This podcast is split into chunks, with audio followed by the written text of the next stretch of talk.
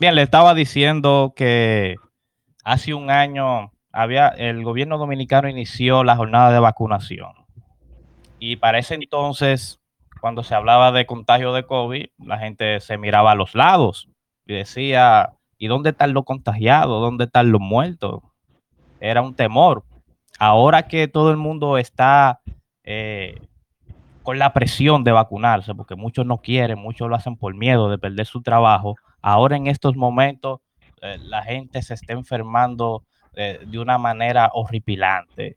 Eh, ¿Cuál es su perspectiva, doctor, de lo que sucede? Bueno, primeramente quiero agradecerte la oportunidad que me brinda de compartir con, con, todas, con todos ustedes y, y, por supuesto desearles un 2022 libre de pandemia, porque yo creo que es el, el mejor deseo que uno que uno puede tener. Ojalá que Dios no, nos lo permita. Fíjate, eh, este, este tipo de contagio que estamos teniendo se ha incrementado, como bien tú, tú señalas, eh, exponencialmente a nivel mundial. Sin duda alguna estamos ante la mutación de, de la variante Delta, que finalmente por la presión que ha ejercido tanto el sistema inmunológico humano como de las mismas eh, campañas de vacuna, eh, ha tenido que evolucionar para no perecer. Pero gracias al Todopoderoso, lo que tenemos hoy, eh, Omicron, es la variante más débil, o mejor dicho, la presentación más débil que tenemos del SARS-CoV-2 lamentándolo mucho, porque lo digo así porque son tantas las millones de personas que, se han inoculado. Eh, este, este tipo de, de variante es mucho más transmisible entre las personas vacunadas, debido a varios factores. Entre ellos, el más importante es que la inoculación que ha tenido la población, en su gran mayoría ha sido con lo que son las terapias de RNA mensajero. Estas terapias son terapias que tienen un tiempo de duración y de efectividad muy, muy poca. Fíjate cómo lo que está sucediendo en Israel. Eso es algo terrible, lo que está sucediendo en Australia mismo, que siendo un país que, que ha confinado y ha segregado a, a, su, a sus mismos habitantes que no han obtemperado al, llamado de vacunación.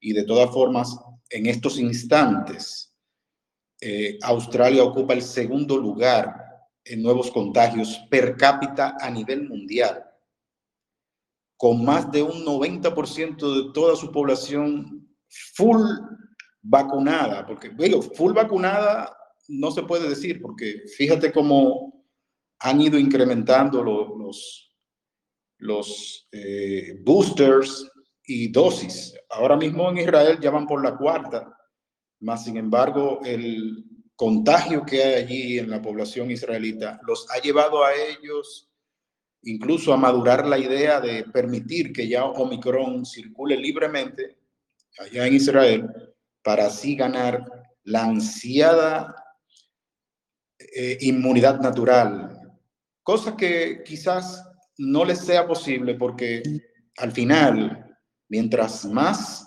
usted eh, ejerce presión sobre su sistema inmunológico con las vacunas, más exhausto se convierte el sistema inmunológico más débil y, y, de repente usted es susceptible no solamente a la, al contagio del coronavirus, sino a de otros, de otros virus que andan circulando en, el mundo.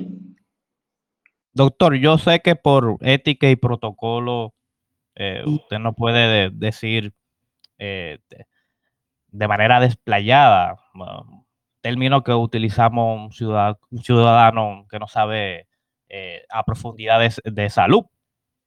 en estos momentos se le puede continuar llamando vacuna. Bueno, eh, yo desde el principio te dije, son terapias y son terapias genéticas, porque se está tratando con material genético. Lo que se está inoculando es una molécula genética, el, el, RNA mensajero, que, que su, su, finalidad en, el cuerpo, nosotros la producimos en cantidades industriales, pero su finalidad es llevar el mandato de nuestro ADN a los ribosomas para que estos produzcan las proteínas que nosotros necesitamos para sobrevivir. Entonces, ellos han diseñado eh, este tipo de inoculación eh, genética, por supuesto, eh, con el propósito de que nuestras células, donde llegue esa molécula, lo que va a producir es proteína en spike, que no le quepa a ustedes, no es una proteína beneficiosa para el cuerpo, nosotros no somos coronavirus. Entonces, por eso es que ustedes ven tantos casos de miocarditis, de eh, trombos, de otros tipos de, de complicaciones que, que, sufren las personas que son inoculadas, porque, porque nuestras células lo que hacen es que mutan cuando reciben esa molécula y al final eh, terminan siendo destruidas quizás por nuestro propio sistema inmunológico, así como también por lo que es la, la, la, la programación, la muerte programada de la célula, que cuando, hay una mutación, nuestras células tienen un gen que es el P53 que se encarga de lo que es la apoptosis o muerte celular programada. Y eso ocurre cuando precisamente eh, esos eventos llegan al interior de la célula. Eh, le digo vacuna ya por, por un asunto de, costumbre, pero eh, la gente tiene que estar, estar, clara de que estamos frente a, a, una terapia genética. Y para que, para que tengan, tengan también claro, esto es una terapia genética que si usted la sobrevive, con Dios mediante, lo más probable es que usted tenga que repetirla y repetirla y repetirla eh, mientras ellos quieran. Bien, para los que se han ido uniendo a, a, esta transmisión en vivo, estamos conversando con el doctor Inti Eusebio. Eusebio. Eh, se integró eh, nuestro panelista también, Alex Ledesma. Adelante, Alex.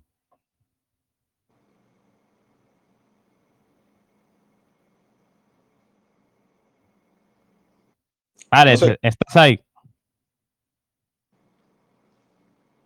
Bueno, parece que Alex tiene problema con su micrófono. Sigamos, doctor, entonces. Eh, ya tenemos un año, te dice que lo que sobrevivan ya son dependientes de por sí, eh, porque la mayoría de que estamos aquí ya estamos documentados de lo que está pasando. Eh, usted como doctor, ¿qué, ¿qué, usted proyecta dentro de, de los próximos meses? Porque lo que se está viendo no es bonito porque ahora están mandando a hacer eh, hospitales, clínicas, la prueba del dímero D. Y están saliendo con un nivel alto. ¿Qué usted le recomienda a esa persona que, le están apareciendo eso? Bueno, el dímero D alto es una señal de que pueden haber coagulopatías y, y posibles trombos. Entonces, eh, hay, que, hay que ir eh, buscando la manera de esa sangre eh, hacerla un poquito más viable, menos coagulada, de manera que las personas, eh, no les sugiero que de, de, de, golpe y porrazo inicien terapias de, de anticoagulantes como, como lo, lo, es la aspirina, porque recordemos que todos esos medicamentos tienen sus efectos secundarios. Hay que saber cuál te apruebe y cuál no.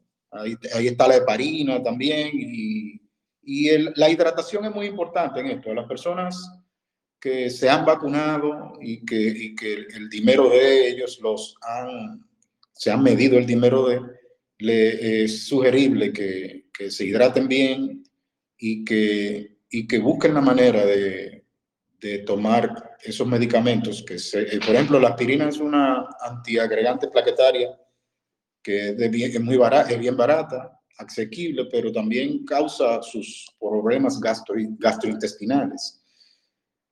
Y la heparina de bajo peso molecular, usted la puede conseguir en cualquier farmacia, pero es inyectada subcutáneamente, es muy buena. Y, y hay otras, pero lo ideal es que usted consulte con su médico cuál es la que más le conviene. Eh, pienso que en los meses por venir, fíjate, hay algunos países que nosotros tendremos buenas noticias que nos van a llegar desde Estocolmo, desde, perdón, desde, desde eh, desde el Reino Unido, porque eh, van a eliminar todas las restricciones, como ya lo hizo México, todas las restricciones que tengan que ver con COVID-19, y eso significa un retorno a la normalidad. Eso es una gran noticia. Ahora también estoy viendo mucha resistencia. Aquí mismo en la República Dominicana nosotros estamos teniendo mucha resistencia de las autoridades para finalmente eliminar todas estas eh, inconstitucionales eh, medidas que ellos han tomado. Y, veo que quizás a nosotros se nos prolongue más que en otros países lo que son las restricciones y, y el fin mismo de la pandemia. Bien, perfecto. Eh, Lina, Isaías, Alex, eh, ¿tienen alguna pregunta? Sí, me escucho. Sí, adelante, Alex. Buenas noches, ¿cómo están? Sí, buenas. Doctor, saludos. Saludos para usted. Un gran honor. Un placer.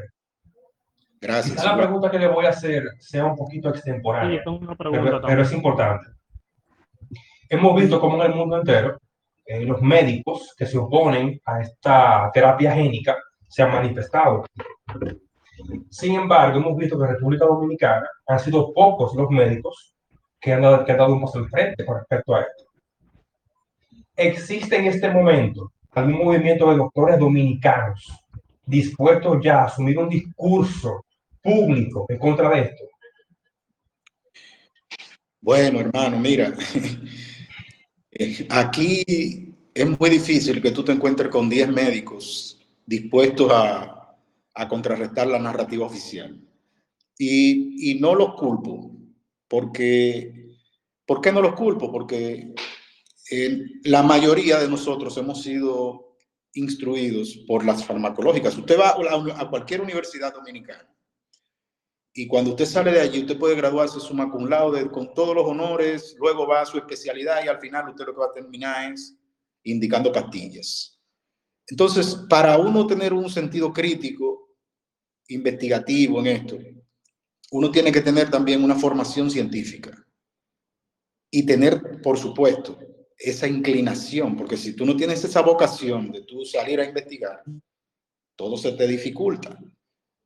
Entonces, para tú, para un médico dominicano, eh, hay varios que yo me siento más que orgulloso de ellos, que se han atrevido a levantar la voz y que estamos nosotros siendo eh, la resistencia de, de, de, todo esto.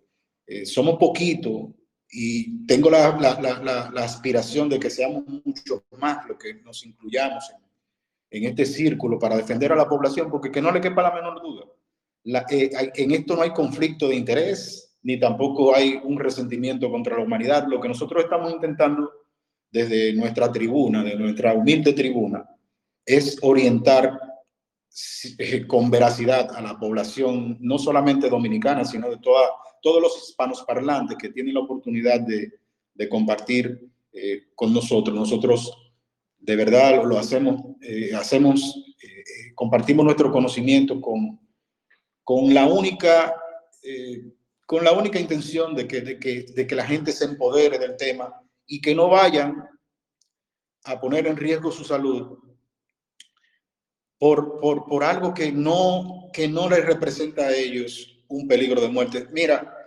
esta, esta variante Omicron, el, la tasa de mortalidad de, de, Omicron es irrisible. Eso es algo de, que, que ronda el 0.32% como mucho.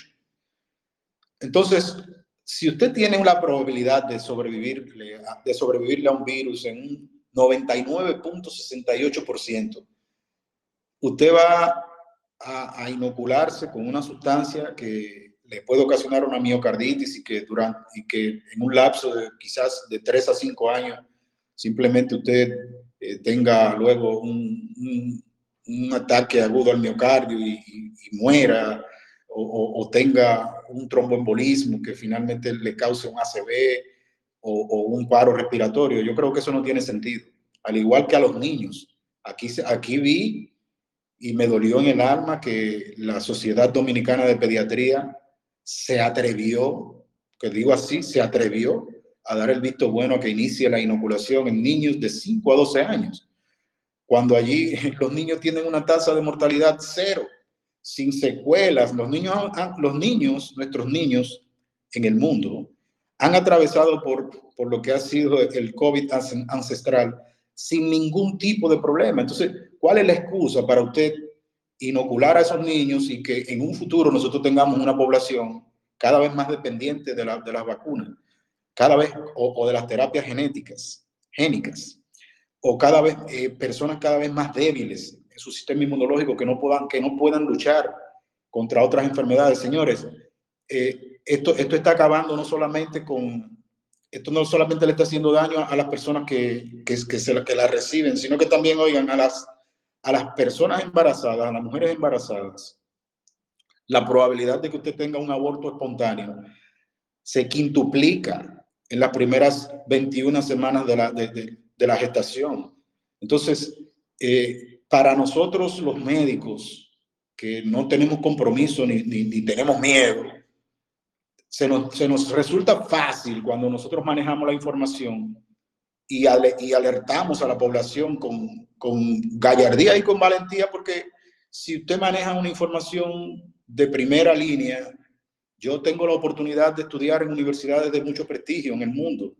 He tenido y, la, y, ahora mismo la estoy ejerciendo.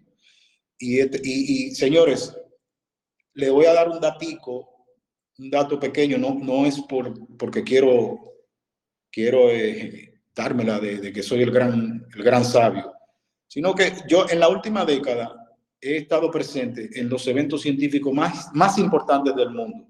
Y créanme, mi gente, yo nunca me he encontrado con un médico dominicano, para que ustedes lo sepan. ¿eh? Bueno, espero que eh, te haya contestado la pregunta. Adelante, Lina, ahora. Eh, no, buenas noches. Eh, marqué mal, fue. No pedí la palabra por el momento. Gracias. Okay. Adelante, Isaías. Sí, buenas noches, doctor. A mí lo que me llama a suspicacia es cómo los doctores están catalogando el infarto como algo normal. En jóvenes con apenas 22, 25, 30 años muriendo por las causas de la vacuna, están diciendo que el infarto es algo como normal. Y eso no es normal, tantos infartos repentinos. Ellos no quieren hacer creer como que eso es una causa, ah, sí, está pasando porque sí. Y no, ellos no quieren reconocer que es la vacuna que está causando. Estoy totalmente de acuerdo contigo, Isaías. Fíjense, le expliqué más o menos el mecanismo de, entrada de, este tipo de, de terapia genética y el daño que pueden causar. Oigan, es simple a usted lo están inoculando con, con, un mandato para que sus células produzcan la proteína en spike, que es la S309. Si esa proteína en spike llega a los miocitos, los miocitos son las células que contraen el corazón, esas células van a mutar y van a producir la proteína en spike, pero también van a recibir la embestida de nuestro propio sistema inmunológico, porque el mandato que tienen nuestros miocitos de producir esas células los hace un cuerpo extraño inmediatamente. Entonces, las células que mueren en nuestro corazón no tienen capacidad de regenerarse porque no tienen un nicho de células madre que le permita al, que le permita al corazón eh, sustituir las células que mueren, esas células que se especializan en miocitos. Entonces, esas cicatrices que, que produce que produce nuestro propio sistema inmunológico, eliminando las células del corazón. Y oigan, no solamente el corazón, es, donde a cualquier órgano que llegue esta proteína, va a tener esa proteína una respuesta inmune.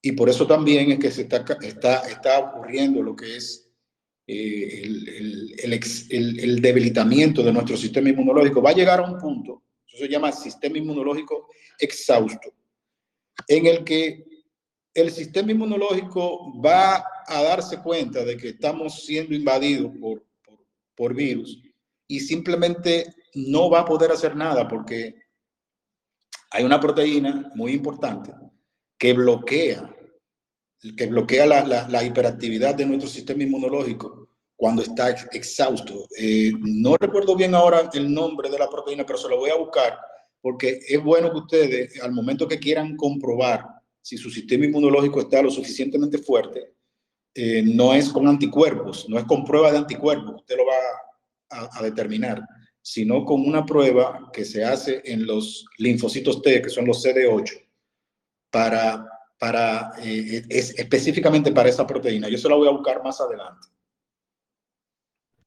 Ok, entonces ahí uno puede seguir mirando el gran negocio de esta pandemia, porque si ellos saben que la prueba de anticuerpos no mide la carga real, porque ellos, los mismos médicos, están mandando siempre, ah, sí, la prueba de anticuerpos para ver cómo está tu sistema, sabiendo ellos mismos que eso no funciona. Pero es tanta la programación que no han nos dan todos los días por televisión que ya creemos que eso funciona y eso no funciona. Simplemente le estamos llevando el dinero como vaca al matadero para ellos hacerse más rico cada día. Quizá no lo sepan, porque vuelvo y te digo, hay muchas cosas que, que en la universidad, nosotros, ni, ni, en la universidad, ni en los hospitales, nosotros vamos a aprender. Hay muchas cosas que la, la vamos a aprender es si nosotros profundizamos esto, esto que yo le estoy diciendo a ustedes, para que ustedes eh, tengan una idea, yo lo, yo lo he logrado, todos estos datos lo he aprendido, es metido en Harvard. Yo estoy ahora mismo en un curso precisamente de vacunología porque tengo que, antes de, antes de, de hablar con ustedes, yo tengo que tener certeza de lo que estoy diciendo y tengo que tener un respaldo académico. Yo no puedo venir donde ustedes a llenarle la cabeza a ustedes de dudas sin yo estar ni siquiera seguro de lo que estoy hablando. Créanme que si le estoy hablando, si le, cuando le, hablo algo, como dicen popularmente, si, digo que la burra es esto, de que no me acuerdo bien, el, estoy como el chapulín, pero si la, si, burra vaya, se lo digo porque tengo los pelos en la mano. Y creo que así que, que dice el dicho. Entonces, eh, yo no culpo mucho, los médicos locales lo que sucede con, con, con, la mayoría de nosotros es que simplemente aceptamos como bueno y válido lo que diga la FDA, lo que diga la CDC, lo que diga la EMA, y, y vamos ciegamente detrás de lo que, incluso los gobiernos. Ahora mismo el gobierno dominicano no escucha disidencia. El gobierno dominicano es lo que diga la FDA, lo que diga la ONU, lo que diga las diferentes agencias eh, sanitarias del mundo. Y, eso es penoso, porque para, la ciencia se nutre precisamente de, un sentido crítico. Si usted no tiene un sentido crítico, ¿cómo, cómo usted puede hurgar? ¿Cómo usted puede finalmente tener eh, una base eh, clara de, lo que son eh, los, los mejores tratamientos para, para la humanidad? Eso es complicadísimo. Y también, doctor, para secundar lo que usted dice, este no es un país en el que se invierte en investigación y desarrollo. Aquí tenemos una educación memorizada. Quien quiere investigar, quien quiere aprender, debe hacerlo por su cuenta, como lo hace usted, por ejemplo. Exactamente. Bien, perfecto. Vamos a darle la oportunidad a Raiza. Saludos, buenas noches para todos. Tengo niños falsémicos homocigotos. Dígame, doctor, ¿qué hacer? Mira, eh, la pandemia se está tratando. Una de las cosas que quiero que ustedes estén claros. Este, esto, este ensayo, este experimento que aquí en la República Dominicana han abusado con nosotros. Eh, sin duda alguna, somos el primer país que ha hecho mezclas de vacunas, mix and match. Eh, hemos sido inoculados con ADN, RNA, hemos sido inoculados con virus atenuado y han mezclado con RNA mensajero. Eh, a, la, a, la, población dominicana, yo me pregunto si es que no tienen odio nuestros, nuestros gobernantes, porque yo todavía no, no, como que no dijeron que a un compatriota mío eh, yo lo, lo, agarre y, y empiece a hacer, hacer eh, ensayos clínicos con ellos. Eso, es, eso a mí me ha partido el alma. Nunca, nunca esperé eso de, nuestro presidente, pero yo con él, y, y, me, me, disculpan, no estoy metido en política. Esto es un asunto ya de, de criterio profesional. Entonces, ¿qué, ¿qué, pasa con este tipo? Estos experimentos van a, traer como consecuencia, no sé si ustedes vieron que Pfizer, la misma Pfizer, ya anunció otros tratamientos con este tipo de, con este tipo de terapia genética. Entonces, ahí los falsémicos homocigotos, por ejemplo, tú que solamente tienes un gen alterado. Tu bebé tiene un gen alterado. No, disculpe, doctor, tiene los dos gen, uno con 72 y uno con 69. Es un solo gen, de todas maneras. Eh, el, gen de la, de la, como, como el gen del, el gen de la, del cáncer de, de, mama, que es el, el BR1 y BR2, pero el, el, de la, el de la falsemia es uno solo, es monogenética esa enfermedad, la falsemia. Entonces, ese gen puede ser corregido de la siguiente manera. Se está, ahora mismo hay, hay, una tecnología que se llama CRISPR-Cas9 que le permite a los científicos, por ejemplo, extraer de la médula ósea de, de tu bebé las células que producen la sangre, que son las células madre hematopoyéticas. El defecto de ese gen se corrige con, con esa tecnología. Después que se corrige eh, de una manera ex vivo, se le retorna al paciente ya la célula hematopoyética, la célula madre hematopoyética con, con la corrección y ya tu bebé en ese eh, no tendría los, las crisis de falsémicos. Es decir, que sus glóbulos rojos finalmente estarían morfológicamente igual a los de una persona normal. Pero lamentándolo mucho, no sé cuándo llegará esa tecnología aquí en a República Dominicana, por lo que eh, recientemente eh, nos dije, creo que fue Isaías que, habló acerca de la falta de, de, de, la, la, poca iniciativa que tenemos con lo que es la investigación. De hecho, nosotros no tenemos una escuela de ciencia en República Dominicana. En la UASA eh, están formando biólogos, pero con muchas limitaciones. Y, pienso que eh, nosotros podríamos en un futuro no muy lejano tener por primera vez, en, quizás en el Caribe, una escuela de ciencias ahí en la Universidad Autónoma de Santo Domingo para que nosotros finalmente tengamos ingenieros genéticos que puedan corregir este tipo de enfermedad que tiene tu, tu, niño. Bien, excelente. Vamos a darle la palabra a George.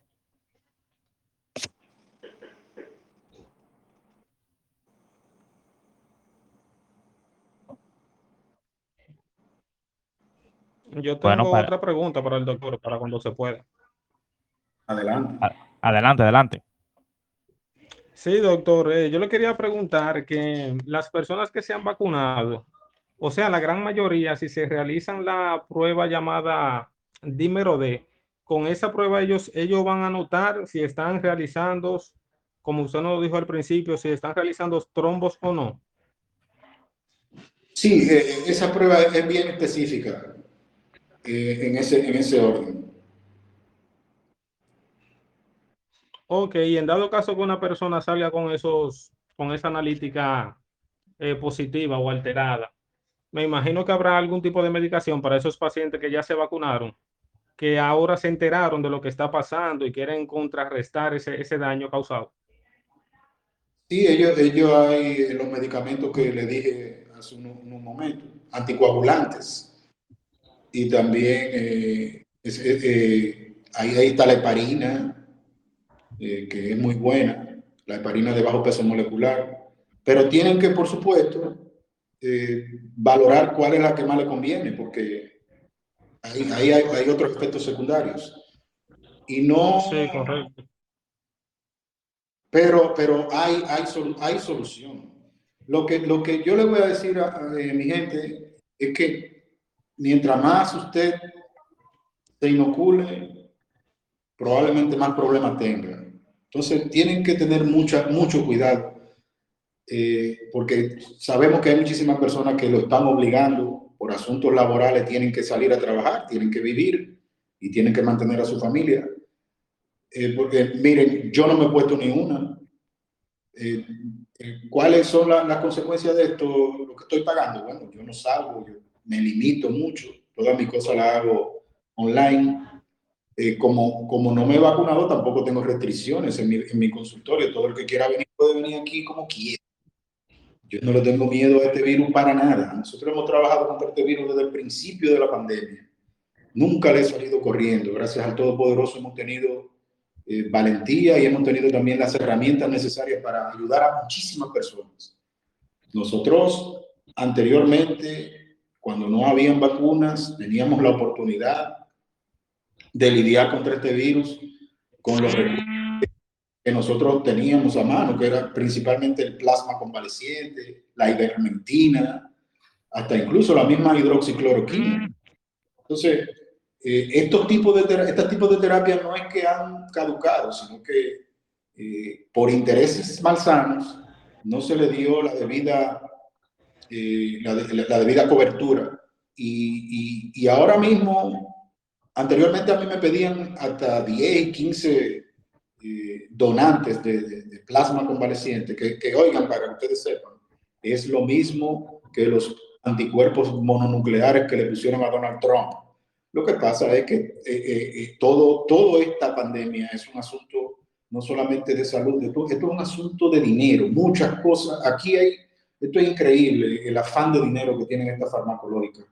Eso es una vergüenza cómo Pfizer y, y cómo otras compañías son tan descaradas, compadre, nada más por dinero. Usted someter al mundo a este tipo de, de estrés. ¿Me escucha, doctor? Perfectamente. Perfecto. Ya que usted acaba de expresar que está haciendo un especialismo en vacunología, ¿qué tan de cierto es que este experimento que están haciendo a la humanidad, los lotes de vacuna contengan eh, dosis que placebos y dosis que sí uh, hagan efecto en la persona. ¿Qué tan de cierto es eso para usted? No, eso, eso es la realidad. Y de hecho, eso, eso hace que las mismas personas que reciben el placebo eh, vayan corriendo donde otras y le digan, eh, ah, pero a mí no me hizo nada. Esto fue una agüita que me echaron. Ah, a mí me han puesto dos y yo estoy nítido. Bueno, gracias a Dios a ti te tocó placebo, ¿entiendes? Eh, pero esa es, la realidad, eso es parte de lo que es el ensayo. Fíjense cómo vinieron desde la universidad de, si, mal no recuerdo, creo que fue, bueno, no, conchole, estoy borrando un poco, discúlpenme, que, eh, pero aquí, se, el, el, el, no sé si ustedes vieron los resultados del ensayo clínico que se hizo aquí en República Dominicana recientemente. Y, y fue precisamente de esa manera. Eh, ellos eligieron unos cuantos participantes y después toda la, toda la población que recibió la tercera dosis de Pfizer, mezclada puede ser con la AstraZeneca o puede ser con la, con la Sinovac, eh, todas esas personas participaron de ese, de ese experimento sin ellos darse cuenta. Específicamente fue la, ¿qué universidad fue esta? Bueno, pero fue una universidad de mucho renombre. Creo que fue la Universidad de Hawkins, pero no, no estoy muy, muy seguro.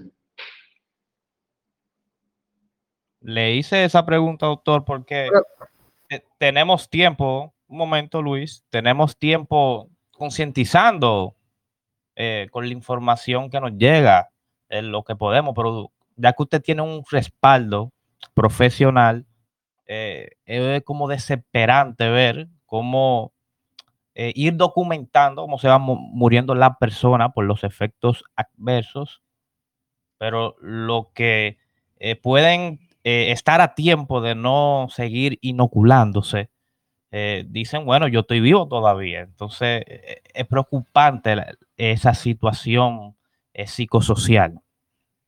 Muy preocupante muy penosa.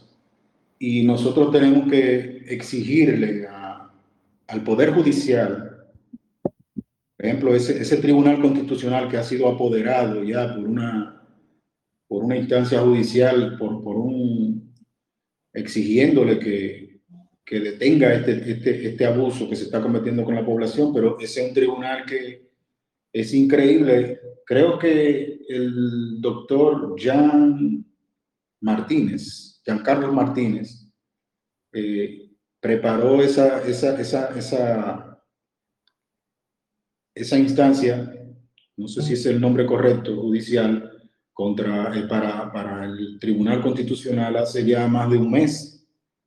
Y estas personas allí parece que tienen tanto trabajo que no se han dignado ni siquiera a respondernos. Es tremendo lo que está sucediendo. La justicia dominicana definitivamente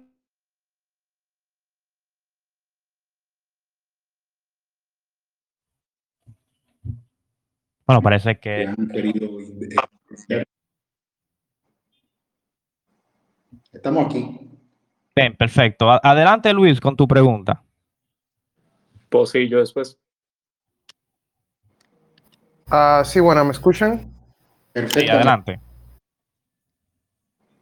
Sí, buenas. Eh, yo quisiera saber, se supone que eh, con la tecnología que existe hoy en día, si el objetivo fuera eh, bueno, pienso yo que si el objetivo fuera eh, que toda la población tenga una sustancia, yo he pensado existe mucha otra manera de, de, que a una población se le, eh, se le haga llegar una sustancia y quizás sin que ellos lo sepan. O sea, a través de la comida y del agua y, y, hoy en día ya vemos que hay muchos productos que, que, le hacen daño a la persona e igual lo ponen en, en, en esas cosas.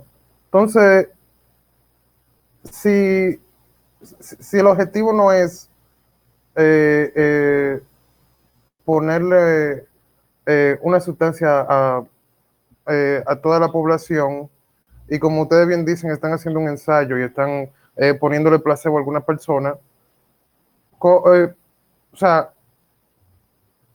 yo no creo que sea posible uno saber específicamente eh, eh, eh, qué efecto tiene una cosa sobre la otra. O sea, me refiero que hay diferentes lotes en diferentes países, diferentes vacunas. Y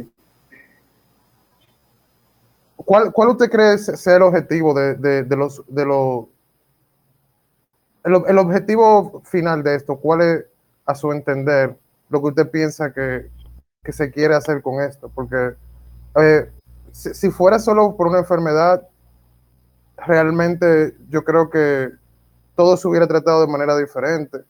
Y al final lo que se ha visto con todo lo que ha pasado es una transferencia de dinero, porque la, la, la clase media se ha vuelto más pobre y la clase rica cada día está más rica. Entonces, desde el punto de vista médico, ¿cuál sería, según su pensar, el, el objetivo de, de, esto? Bien, eh, gracias Luis. Mira, eh, en, todos los ensayos clínicos, nosotros estamos en la fase 3, son cuatro ensayos, y en todos los ensayos clínicos hay, tiene que haber un, un estudio placebo ciego, es decir, que no se sepa quiénes la están recibiendo, porque eso, eso es algo así. Hasta tanto eh, se logre, eso es normal, hasta tanto se logre ya la aprobación final de, del, producto que se está estudiando, en este caso las vacunas. El, para mí, mi humilde modo de ver las cosas, lo que veo es que con este tipo de ensayos se está preparando algo mucho más grande todavía. Y se lo dije hace unos instantes eh, por vía a la, señora que me, que, que, me habló de, lo que es la, la falsemia. Eh, por ahí viene el transhumanismo, ¿no? no le quepa la menor duda que con este tipo de terapias ellos también pueden, ellos pueden erradicar muchas enfermedades. Si tienen la voluntad de hacer las cosas bien, para, para bien de la humanidad, nosotros quizás podríamos eh, prolongar nuestra vida en la tierra e incluso eh, estar libres de cualquier tipo de enfermedad y usted, por ejemplo, llegar a los 90 años con, con sus funciones motoras e incluso hasta estéticas de una manera muy bien. si, si esa es la, la intención que tuviesen, pero lamentándolo mucho quizás no sea esa. Esto, estos tipos de experimentos van a llevar a la medicina a otro nivel, no le quepa la menor duda. Ahora, ahora bien, lo que está ocurriendo con, con actualmente, con, con, lo que es esta pandemia y este tipo de, de terapias, los resultados no han sido los mejores. Fíjate lo que está pasando alrededor del mundo y cómo se han ido incrementando los, los contagios entre los mismos vacunados. Han querido, han querido decir que, que a las personas que no se han inoculado tienen más riesgo de, de llegar a una UCI, de finalmente morir. Pero esta pandemia, sin duda alguna, en estos momentos los, los, propietarios de esta pandemia son precisamente las personas vacunadas. Que no le quepa a usted la menor duda. Que la gran mayoría de personas que hoy están contagiadas y que están atravesando por momentos difíciles son los que tienen más de dos dosis. Y eso está ocurriendo a nivel mundial. No me estoy circunscribiendo a la República Dominicana. Aquí, no le quepa a usted la menor duda que nosotros, nosotros aquí tenemos más de un 50% de la población que no ha recibido vacuna alguna y que andan por ahí con toditos, con todas sus tarjetas falsificadas, que, que hay millares de tarjetas falsificadas. Pero en otros países donde hay controles, las cosas no son así. Y los resultados que están teniendo esos países son resultados fatales, tristes. Miren Canadá lo que está sucediendo, a pesar de todas las restricciones. En Italia, que, sin duda alguna, países donde, donde nacen dictadores como Mussolini, Austria, donde nació Hitler, Alemania, que están tomando medidas draconianas contra su propia población, Francia, que me sorprende, me da mucha pena. Eh, son países que están sufriendo los embates de, de esta pandemia y no es porque los, los que no nos hemos vacunado andamos como vectores. Eh, llevando el virus por todas partes. Entonces nosotros si somos los que andamos contagiando a los demás, eso significa que tenemos un sistema inmunológico fuera de serie.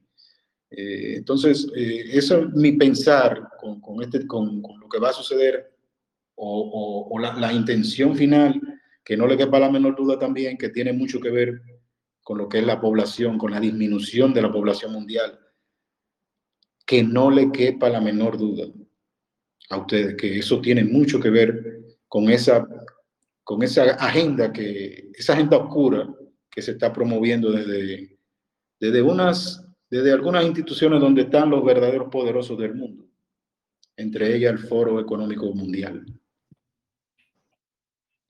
Bien, doctor, tenemos un extranjero, eh, un momento, Alex, tenemos un extranjero, Paul Enrique, que quiere hacer una pregunta, dar su opinión. Adelante, Paul.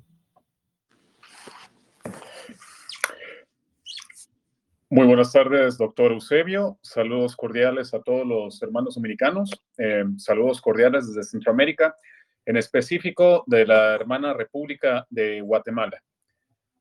Un placer.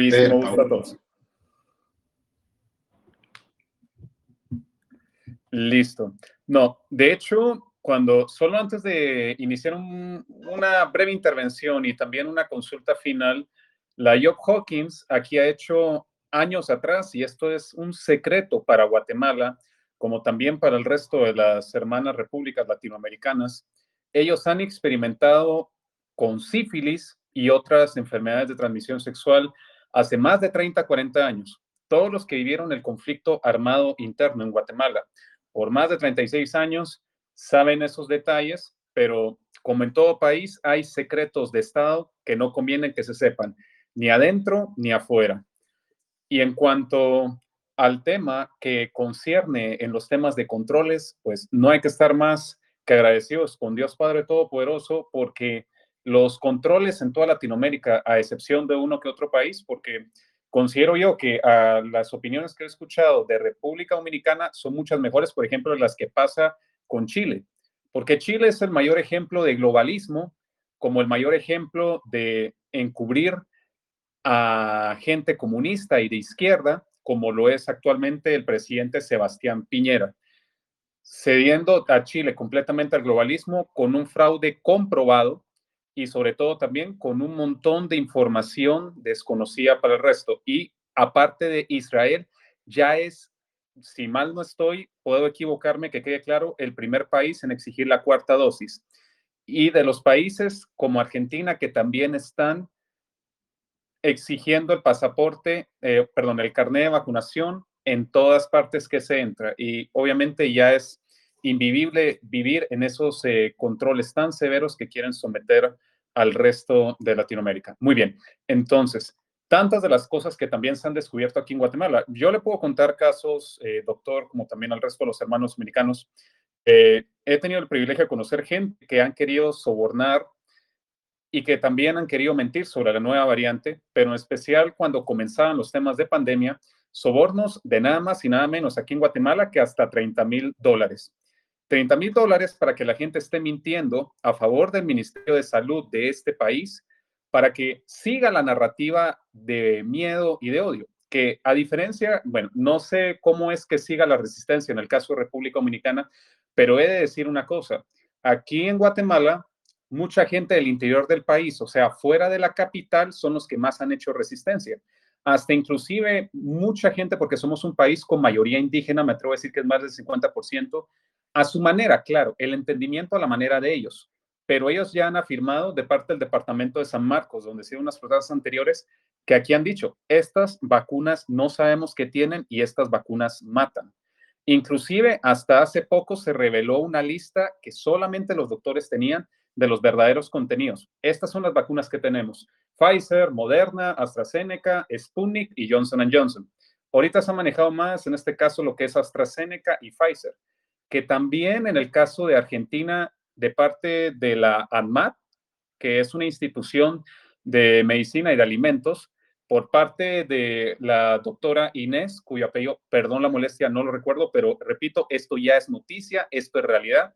Claro que está, está siendo censurado en toda Latinoamérica, que contiene ciertas partículas de carbono, que es un eh, químico que se ha hablado durante mucho tiempo. Bueno, yo que no soy doctor, eh, no, lo desconozco al 100, pero dicen que estas son una de las causas por las cuales dicen que las vacunas matan, que es el famoso grafeno. Al menos en la vacuna inglesa, que es AstraZeneca, ahí tiene esa. Ahora, Guatemala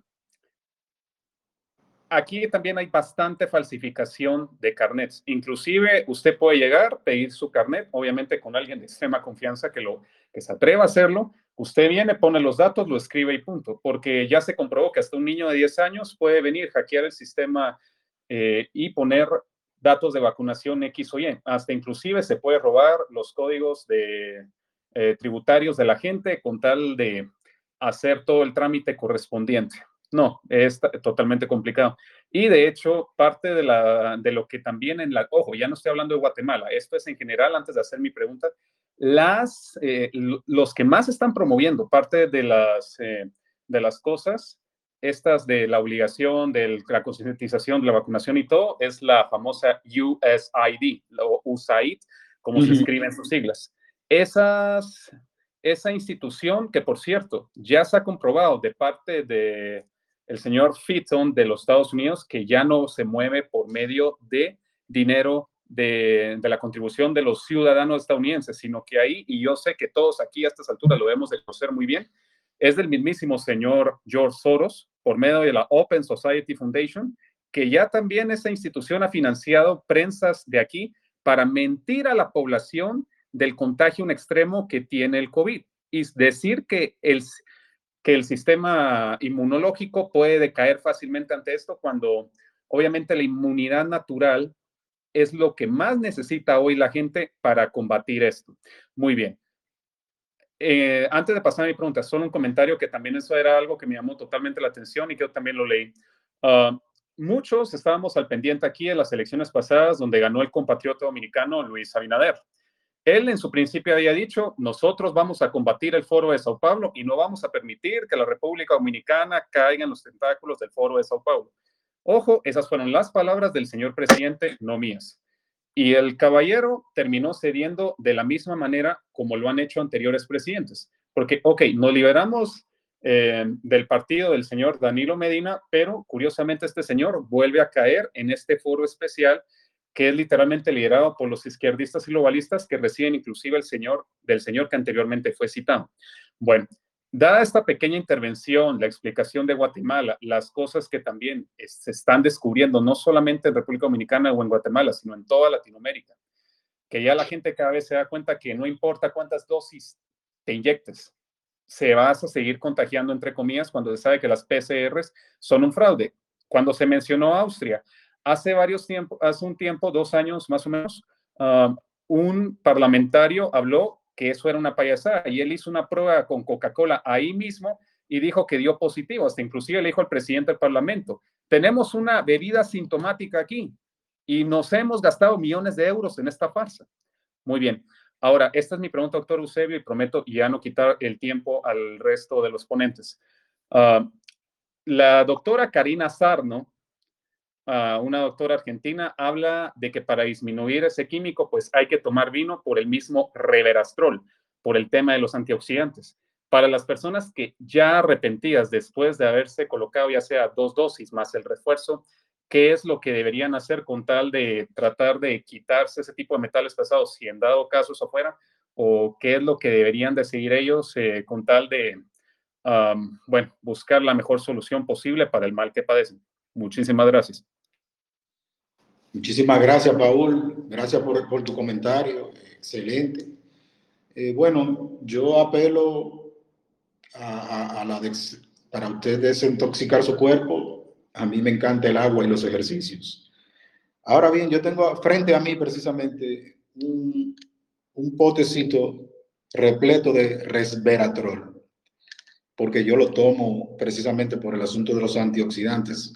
Lo compré en 10 dólares por Amazon, muy bueno, y me tomo dos diarios. Eh, no lo hago por, porque tengo metales pesados en mi sangre, porque no me he inoculado pero lo hago porque a mí me, a mí me gusta mucho lo que es la, la, las terapias anti-aging y siempre ando eh, investigando sobre ese tema. Entonces, yo me aplico mis cosas, además, eh, me, gusta, me gusta sentirme bien, me gusta, y esto eh, ciertamente el resveratrol ayuda. Más adelante se lo voy a enseñar.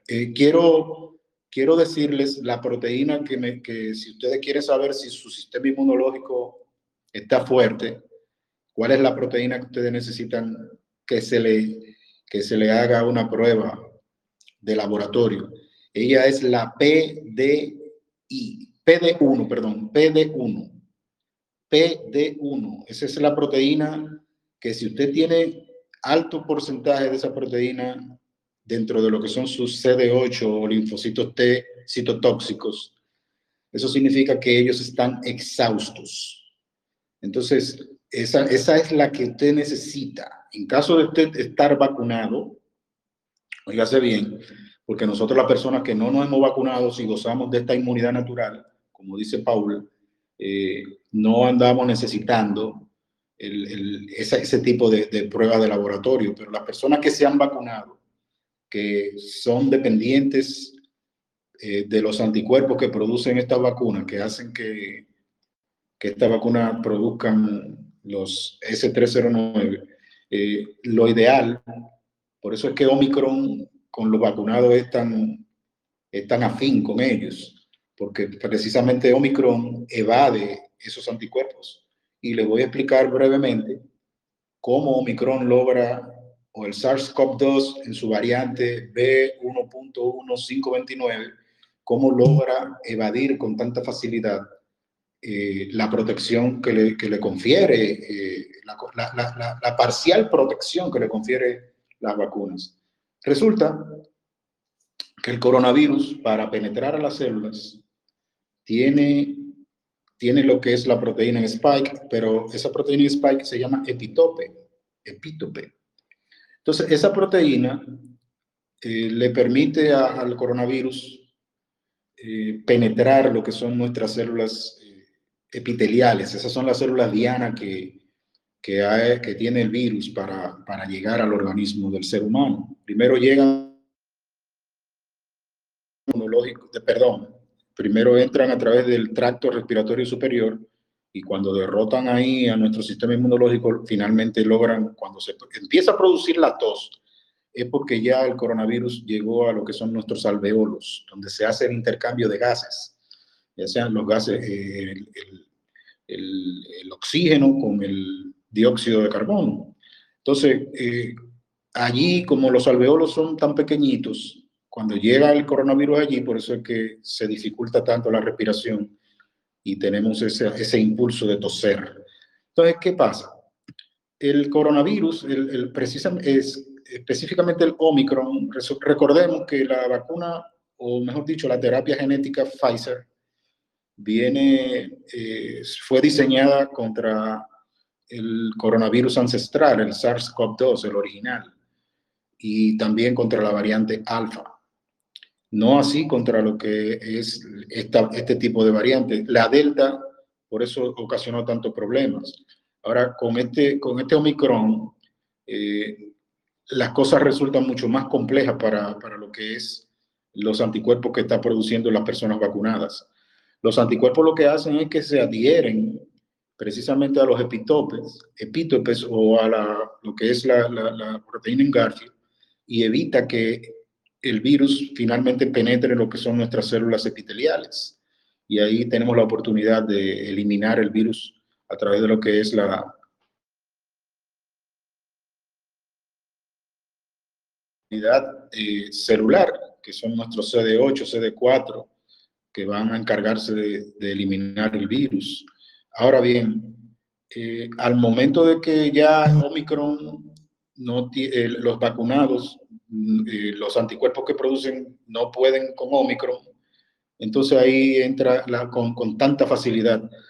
Fíjense, señores, que da, da, tanta pena que nosotros aquí, los datos estadísticos que, que, nos presenta el Ministerio de Salud cuando se trata de este, cuando en todo, a todo lo largo de la pandemia, simplemente se, se han, ha sido, han sido encerrados en, lo que son los nuevos casos, lo que es la incidencia, bueno, lo mismo la incidencia de los nuevos casos, pero lo que son, lo que es el, nivel de, de eh, las muertes ocasionadas por el virus, eh, no tenemos datos de, cuántas reinfecciones tenemos. Y le digo esto porque, eh, lamentándolo mucho, ese es uno de los mayores intereses que tienen eh, las farmacológicas, que no se sepa el poder de nuestro sistema inmunológico, que no se sepa el poder que tenemos los seres humanos que hemos logrado rebasar el virus y que tenemos esta inmunidad natural, que es lo más valioso que nosotros podemos tener. Recientemente, no sé si se dieron cuenta que el señor Eduardo Estrella, presidente del Senado, República Dominicana, anunció que por segunda ocasión ha sido contagiado por el, por el coronavirus, a pesar de, tener sus tres vacunas. Eduardo Estrella estuvo contagiado en principios del año 2020 y, eh, perdón, eh, del 21. Entonces, él eh, adquirió, porque él derrotó el coronavirus, adquirió su inmunidad natural. Lamentándolo mucho, la perdió después de esas tres inoculaciones. Porque si ustedes se fijan, nosotros, las personas que hemos, que hemos sido contagiados por el virus y lo hemos rebasado sin problema, eh, no tenemos los datos estadísticos, pero usted, usted puede indagar por usted mismo cuántas personas hemos, hemos, hemos caído otra vez después de haber rebasado el virus y cuántas personas hemos logrado estar eh, sin ningún tipo de inconveniente. Gracias al Todopoderoso, en mi caso, eh, Tuve una recaída en diciembre, pero fue por, gripe, no fue por, asuntos de, coronavirus. Me hice una prueba, pero me, hice la sanguínea, porque también, al igual que usted, el señor Paul, eh, considero que la prueba PCR eh, no tiene ninguna validez. Entonces, continuamos con ustedes hasta eh, para, para responder las preguntas que ustedes quieran. Recuerden la proteína PD1, PD-1. Esa es la proteína que, deben de, que debe ser medida para nosotros saber si nuestro sistema inmunológico está exhausto o todavía continúa con fortaleza para combatir cualquier, cualquier patógeno que intente penetrar a nuestro cuerpo. Adelante, Hilda.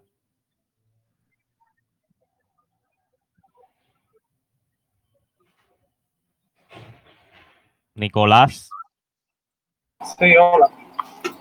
Adelante. Eh, sí. Eh, me llamó la atención cuando el doctor estuvo hablando sobre el plasma, o sea, el plasma de las personas que se recuperaron de coronavirus.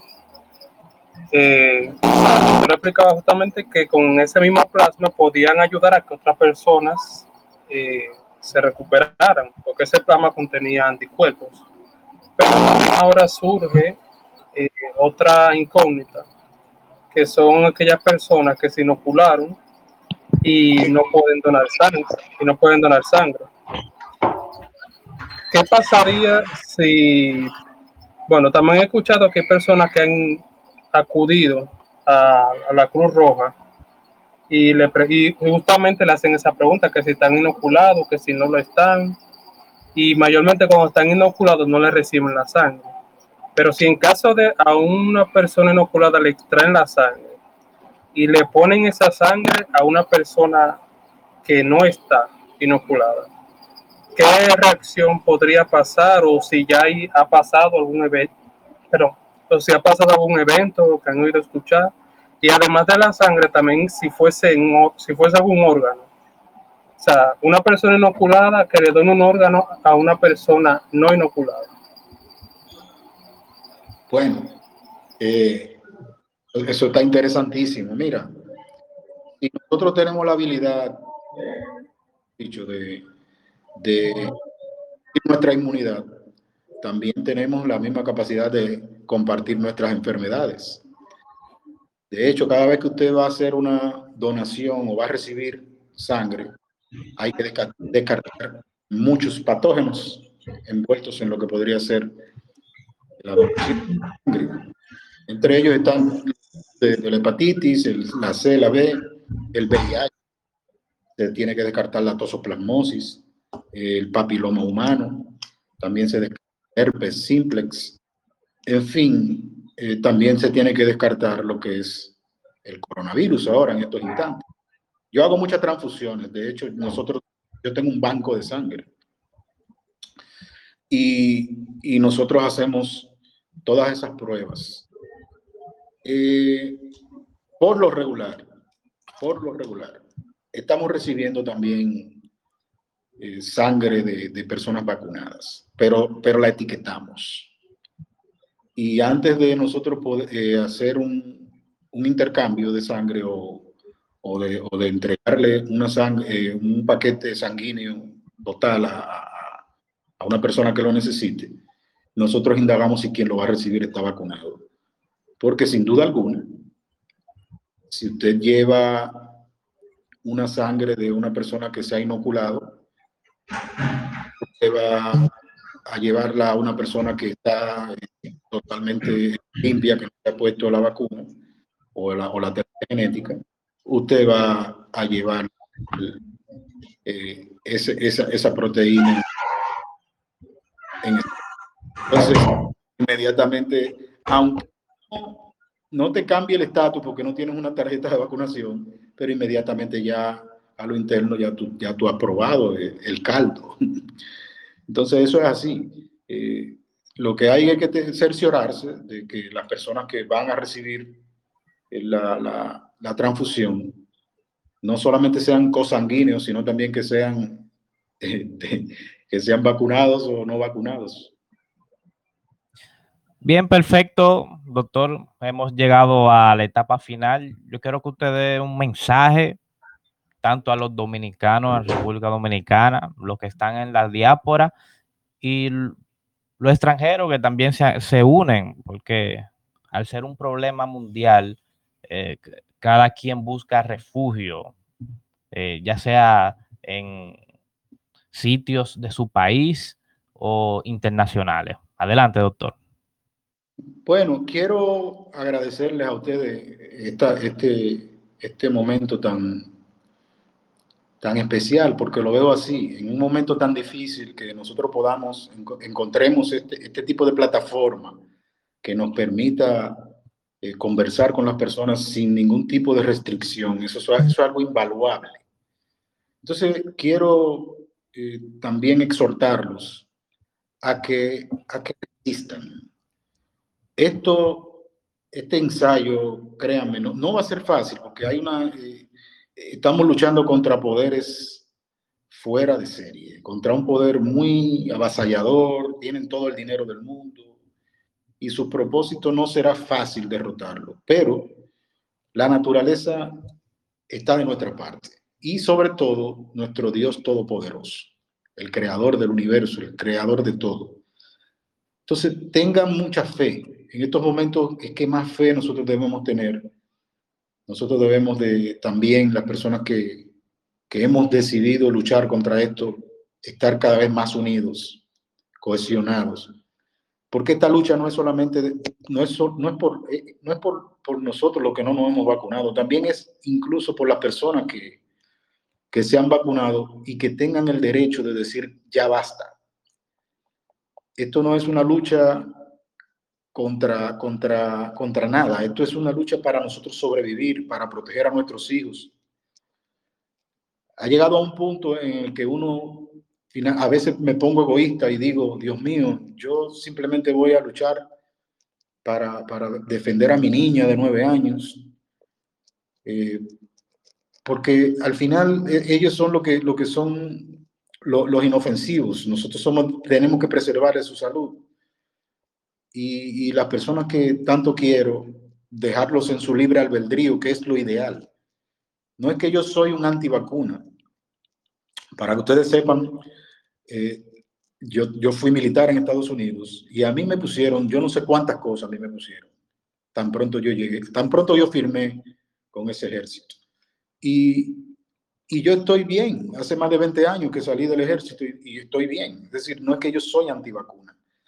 Lo que, lo que yo entiendo de esto es que estos, este tipo de experimento debe de hacerse como, lo bien, como bien lo estipula Nuremberg, el código de Nuremberg. Esto debe de hacerse de una manera voluntaria y que cada quien eh, asuma sus responsabilidades sin ningún tipo de, de nada que te obligue. Y, y, eso es lo que, lo que, lo que más me motiva a, a, salir en contra de estos mandatos. Y además los resultados que estamos teniendo con, este, con estos experimentos no han sido nada halagüeños. Aparte, ni hablar de, de cómo se ha dividido la humanidad, ni hablar de, de, de, todos los vejámenes, de todas las humillaciones a las cuales nosotros hemos sido sometidos por no haber eh, estado de acuerdo con, con, que se experimente, experimente con nosotros. Entonces, mi, mi última exhortación es que tengan, tengan mucha fe. Fíjense en lo que está sucediendo alrededor del mundo y cómo algunos países han decretado que sencillamente van a terminar con, con lo que es esta pandemia. Hay muchos medios de comunicación, también les exhorto a que eh, se despeguen un poco de los del televisor, hay muchos medios de comunicación que, que tienen compromisos y que están recibiendo grandes cantidades de dinero. Eviten, eviten esa, esa, esa, esa televisión tóxica para que tengan un criterio, un criterio eh, claro de lo que están, de, contra, contra qué estamos luchando. Muchísimas gracias, mi gente. Yo estoy a su orden 24/7 y espero que, que haya sido de su agrado nuestra intervención. Muchas gracias, doctor. Y a todas esas personas que han estado hasta el final escuchando y los que han intervenido, eh, ha sido un momento eh, agradable a pesar del tema tan amargo. El próximo conversatorio lo, lo vamos a hacer ya tratando directamente la Agenda 2030, porque esto, como dijo el, el doctor al principio, se trata de un tema político más que salud. Así que muchísimas gracias. La voz del pueblo dominicano. ¿Por quién votarías?